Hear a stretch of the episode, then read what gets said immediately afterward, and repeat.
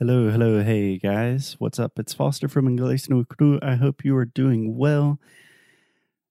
My name's Foster, like I just said, and this is another episode of Inglés no Cru Rádio. Welcome to the show. Hey, Alexia. Welcome. Hey, How are you doing? fine, and you?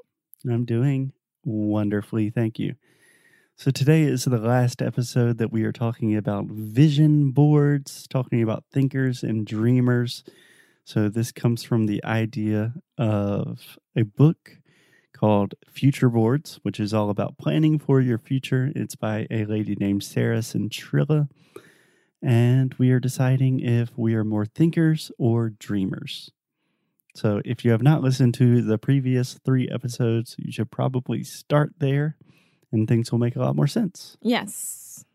Okay. Yes. So, today, Alexia, we are continuing to talk about dreamers. So, do you want to start with a question for me? Yes, I had the perfect one. Ooh, the perfect question. I cannot wait to hear it. Mm, so, does it excite you to try new things or visiting new places? Yes. Does it, do I get excited by trying new things and visiting new places? Absolutely. Yeah, me too. one of the things that excites me most in the world is traveling, meeting new people that speak different languages, trying new food. And honestly, I don't know how much of this is just my disposition and personality. Like, it's kind of difficult for me to stay the same, like in the same routine, doing the same thing and to really get excited and to really feel alive, sometimes I need to be pushed in those situations where I'm totally outside of my element, outside of my comfort zone. But yeah, I think the answer is yeah.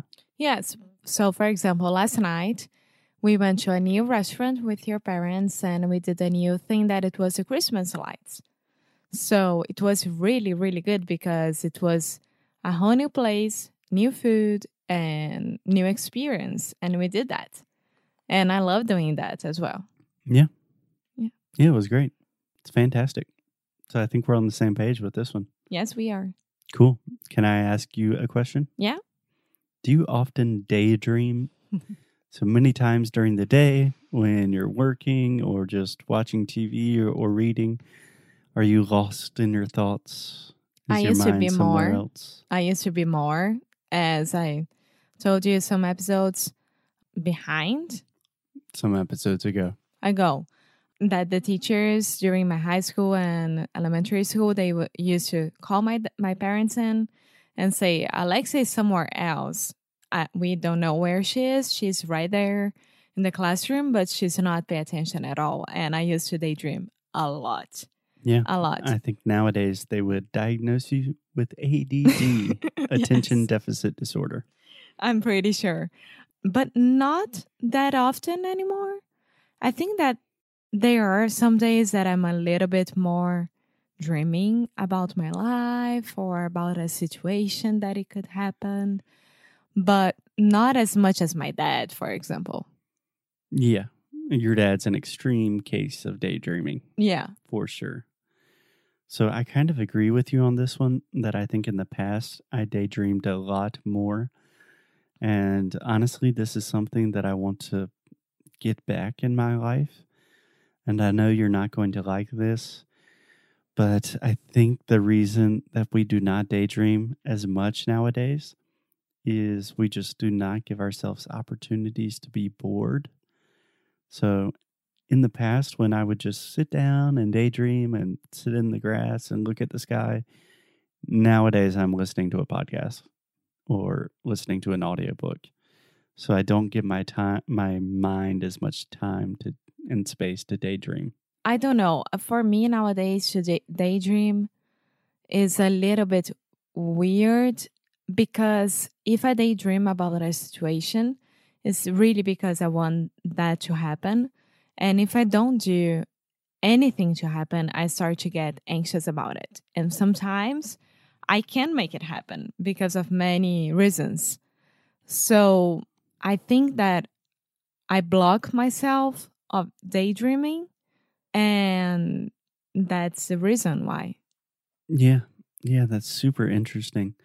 So a while back, I read a book called Bored and Brilliant by Manoush something. I'm not recalling your last name in this moment, but it really talks a lot about daydreaming and how daydreaming is directly connected to creativity, that most of our best ideas come when we aren't really thinking, we're just kind of lost in thought. So it's something I really want to have more of in our lives. Yeah. Yeah, I think that's a good idea. Get used to that more and more. Cool. Cool. So I think we are both natural born daydreamers, but maybe we've lost it a little bit recently and we'll get it back. Yes. Cool. You gonna ask me a question? Oh, yeah. Let me see, let me see, let me see. Okay. Are you a risk taker? I know this was for me. Mhm. Do you feel that deep down you were meant to something for something more? Do I feel that deep down I was meant for something more? So do I think that there is something more to my life, perhaps a hidden purpose or meaning that I'm not really uh, manifesting? Is that what you're asking? I don't think that I would ask like that. I think like something more as becoming the president of United States, you know, like Oh, so you're thinking more of like direct ambition. yeah. So it depends on how we're interpreting this question. My first intuition is to say yes, because I always, even from a very young age, I've had this weird sense of kind of self grandiosity. Like I've always imagined that I was destined for something really big and important. I've had that feeling, but I don't see that as like, oh, I'm going to be the CEO of a really important company or I'm going to be president. I don't see it looking like that, but I always do have this kind of just hum of anxiety and this sentiment that, yeah, my life is supposed to be more. I personally am meant to do more, to be more, to help more. It's difficult to articulate. Yeah. Yes, it is. How do you feel about that one? I don't have this feeling no, at all. you're just good how you are. I think that I I'm I don't know, I'm good where I am and I think that I am already important for those who meant me. And I don't have this feeling about it. Maybe I do have a feeling about specific situations, Mm-hmm. but not like a big thing for me. Interesting. Interesting. So I think that's really helpful. So over the last two or three days, we've talked about thinking, thinkers, and dreamers. And I think it's pretty obvious I am pretty heavily on the dreamers side, almost 100% dreamer. and you are more of a complicated case, but I think compared to me, you're much more of a thinker. Would you agree? Yes, I think I am a I think I am a balance between these two and for me it depends on the situation that you put me in. If I need to be a thinker, I'll need to I'll I'll be a thinker. If I need to be a dreamer, I'll be a dreamer. But yeah, I think I am a thinker comparing to you. I think I am a thinker. Ah, see, perfect th. Yeah, I do agree. I think you're a little more adaptable. But does this clarify anything for you? For me personally, I'm thinking about the way we work and our businesses.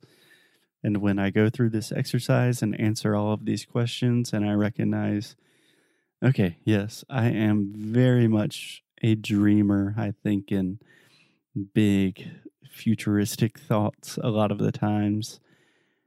I think that makes it a lot more evident for me that, yeah, I should spend my time kind of in these big dreams, and Alexia should spend her time doing the thinking and the actual getting things done. Making the dreams come true.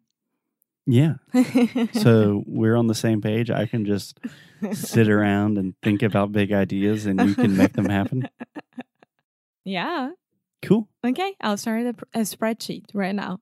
Awesome. Alexia will make a spreadsheet. I will just sit back and dream. And hopefully, you guys will see some of these dreams come to life in the near future. And I recommend that you ask yourself some of these same questions so you can decide if you are more of a thinker or a dreamer because it does have a lot of important implications for your life, for your work, for your relationships. And I thought it's good. I thought it was fun. It's autoconhecimento. Yes, self knowledge, self love, self development, all that kind of stuff. Okay, so see you on the next episode. Cool. We will talk to you guys very soon. Bye. Bye bye.